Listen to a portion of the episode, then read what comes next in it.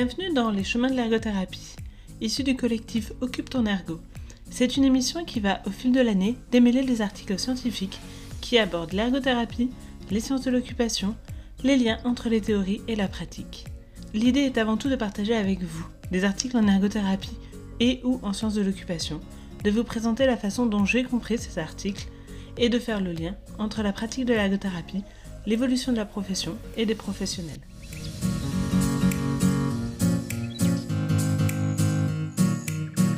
Je suis Clémence et nous continuons cette série sur les sciences de l'occupation au travers de l'article d'Elisabeth Yerksa, Occupational Science, A Renaissance of Service to Humankind Through Knowledge. Sciences de l'occupation, une renaissance au service de l'humanité par la connaissance. Toujours publié dans Occupational Therapy International et en open édition.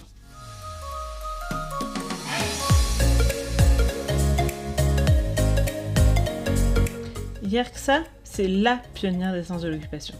C'est vraiment son travail, sa réflexion sur la pratique et sur la formation qui l'ont conduite à développer les sciences de l'occupation. Elle a énormément publié sur le sujet et notamment sur la théorisation et l'apport de la science de l'occupation dans la pratique des ergothérapeutes. Pour l'anecdote, Doris Pierce était l'une de ses étudiantes.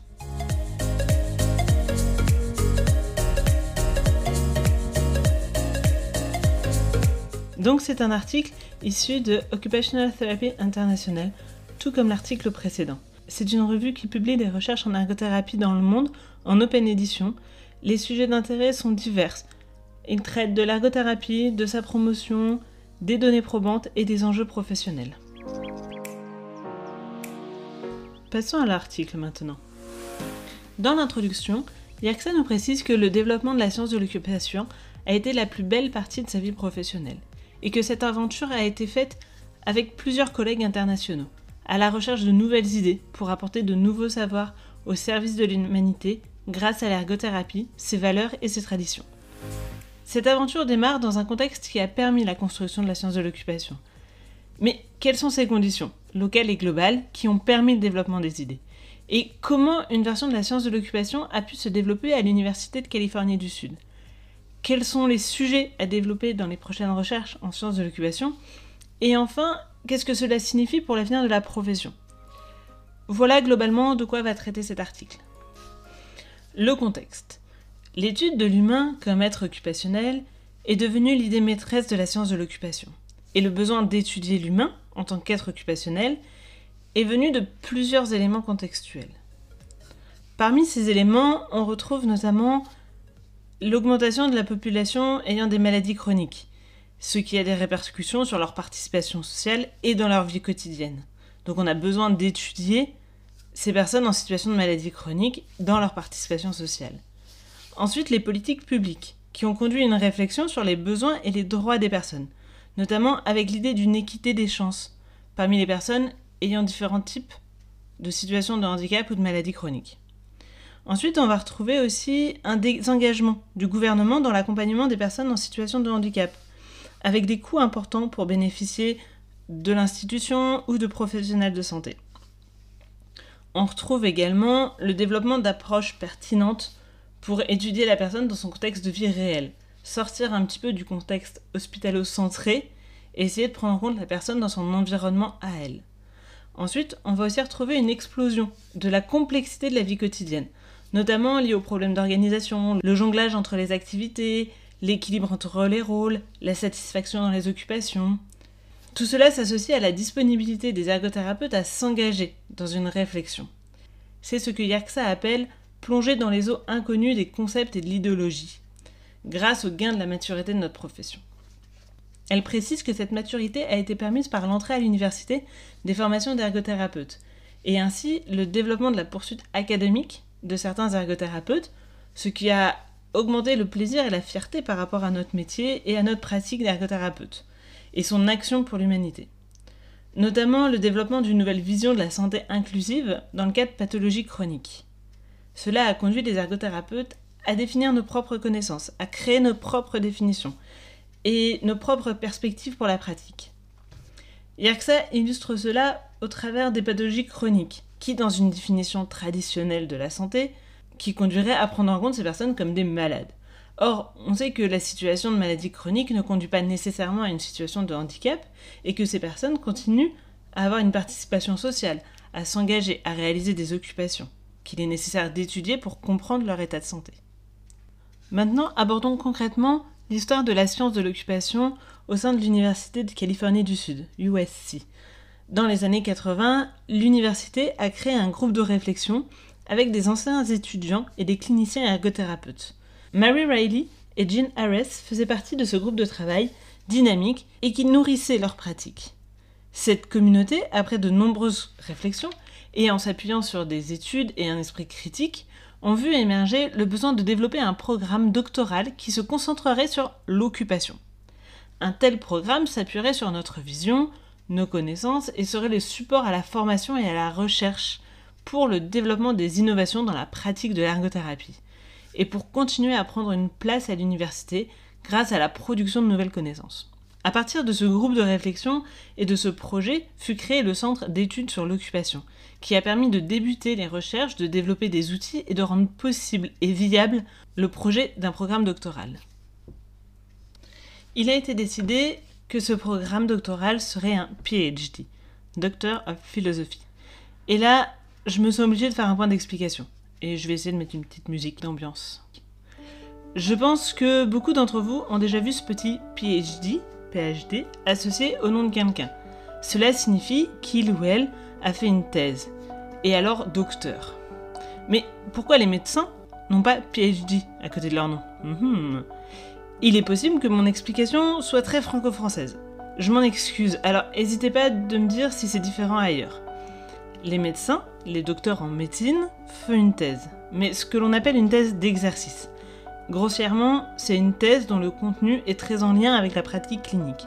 On pourrait parler en quelque sorte d'une thèse en sciences appliquées, qu'est la médecine. Donc, ils ou elles sont bien docteurs, docteurs d'une science appliquée qu'est la médecine. Dans les séries américaines, par exemple, on voit bien MD, Doctor of Medicine, à côté du nom. Le PhD, lui, Philosophy Doctorate, doctorat en philosophie, signifie qu'une thèse a été effectuée par un travail de recherche scientifique, donc à partir d'une science qui n'est pas une science appliquée. Et si on parle de philosophie, le petit PH, c'est que l'on considère que mener une réflexion scientifique, au point d'en faire une thèse, de l'approfondir dans une thèse, relève tout autant d'une réflexion philosophique. Mais en soi, qu'est-ce que ça induit? Pourquoi le choix a été fait de dire que le programme doctoral serait un PhD et pas une science appliquée? Pourquoi la science de l'occupation n'est pas une science appliquée? Yerksa nous dit que cette décision a été faite devant la richesse de ce qu'est l'occupation comme concept universel pouvant conduire à des études visant l'exploration et la compréhension de l'occupation. Avec ce doctorat, le choix était de produire des connaissances pour la pratique, mais en aucun cas des modèles de pratique. Pour la petite information, Aujourd'hui, il existe aussi des programmes doctoraux de sciences appliquées en ergothérapie. On va retrouver ça sous le terme OTD dans les publications. Bref, revenons à IRCSA et aux années 80. En développant ce programme doctoral, a été pris en compte la singularité de l'ergothérapie. Identifier les sources de connaissances nécessaires pour promouvoir cette singularité. En même temps, ce programme devait s'articuler avec notre philosophie et notre vision de la personne en tant qu'être occupationnel, ce qui assure d'avoir une science cohérente avec notre histoire, notre pratique et notre champ d'exercice d'ergothérapeute. Conscient que la réussite de ce projet ne se ferait pas sans les autres disciplines académiques, l'idée de cette science de l'occupation a été présentée aux autres disciplines, avec l'idée de faire une collaboration dans les recherches et de faire des liens entre les différentes théories, de sensibiliser les étudiants ce qui a été très bien accueilli et notamment permis de présenter une nouvelle compréhension des idées qui sous-tendent l'ergothérapie.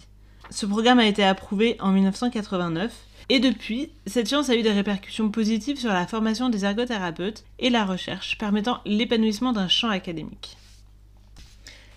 ERCSA nous précise que le programme de son université, de l'USC, reflète sa propre vision de la science de l'occupation. D'autres institutions ont développé d'autres perspectives. Par exemple, en Australie, avec Wilcock, ou encore au Canada, en Suède, au Royaume-Uni, en Finlande, à Taïwan.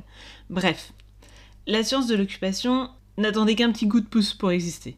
C'est une idée qui permet de partager un langage commun entre les ergothérapeutes et une nouvelle perspective de la santé. Yerxa aborde ensuite les concepts importants pour la recherche. Elle a continué à étudier l'occupation, mais cette fois-ci comme une discipline indépendante, car en tant que retraitée, elle n'avait plus de pratique clinique. De plus, la suite de l'article traite des perspectives personnelles de Yerxa sur le futur de la science de l'occupation, et s'appuie sur, d'une part, la science de l'occupation est tellement riche qu'elle doit être développée de différentes façons dans les formations d'ergothérapeutes à travers le monde. C'est une science qui n'appartient à personne et qui doit être développée.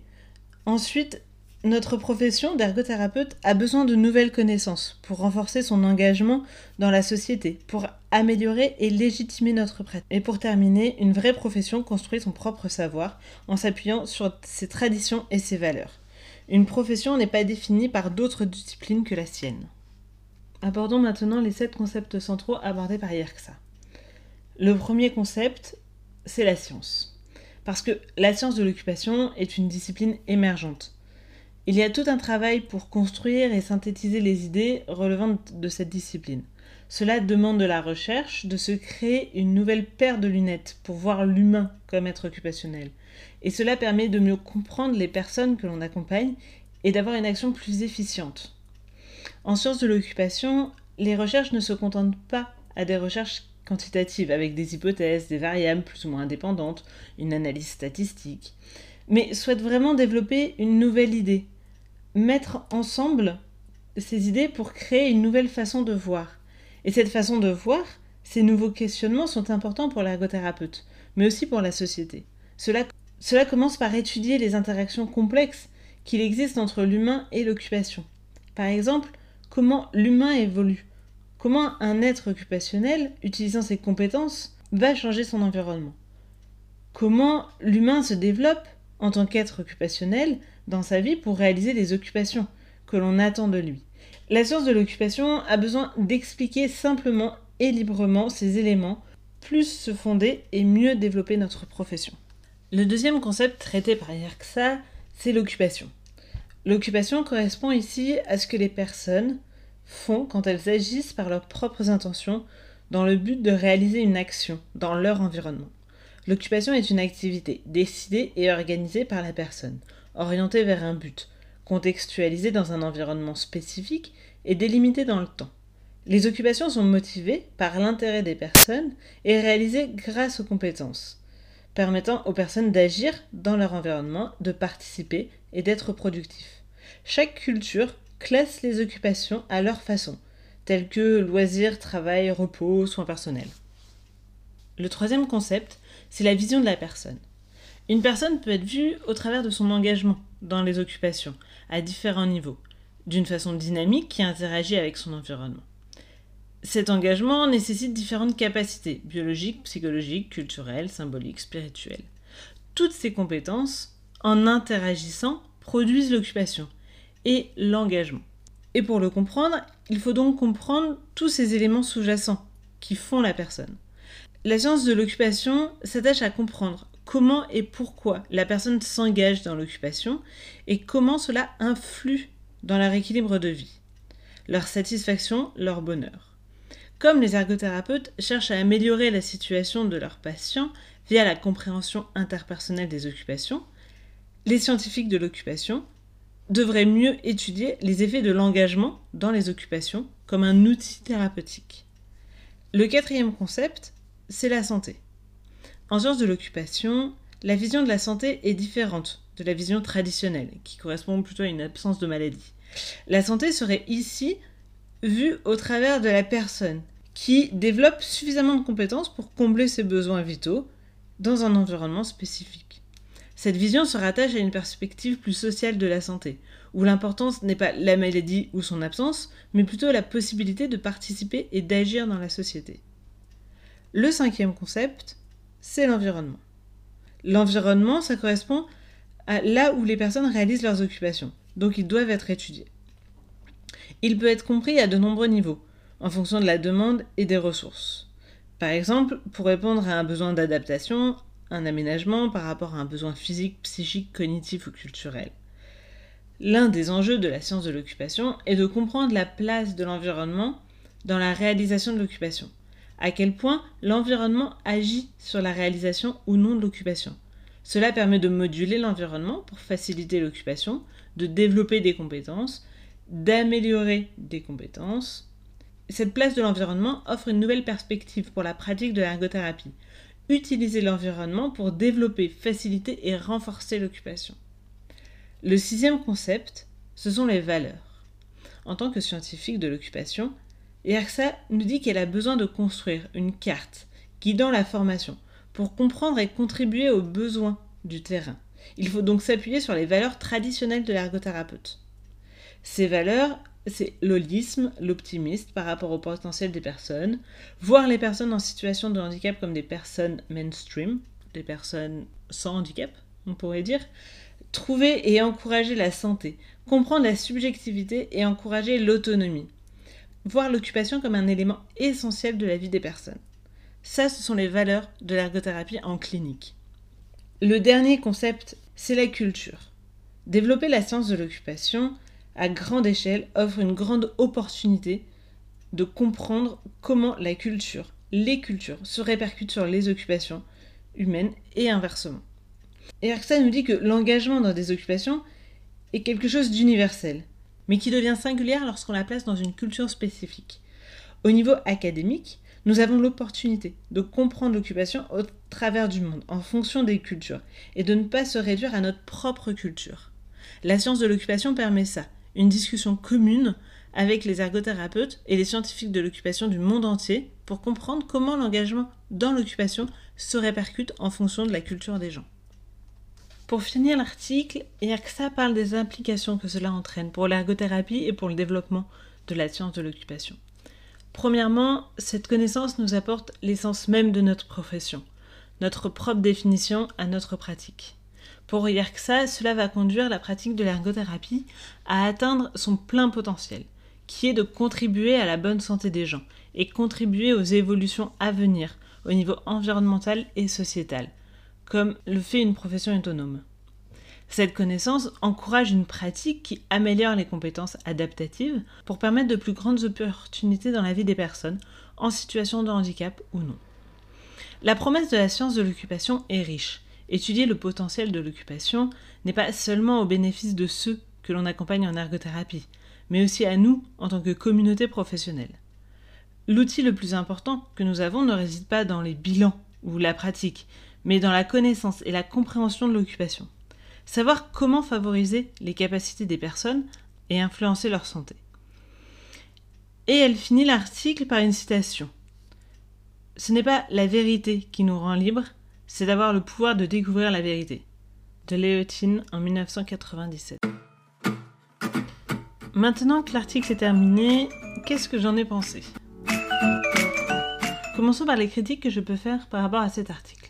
Je ne sais pas si vous l'avez senti par rapport à l'épisode précédent, ou même si vous avez écouté l'épisode précédent.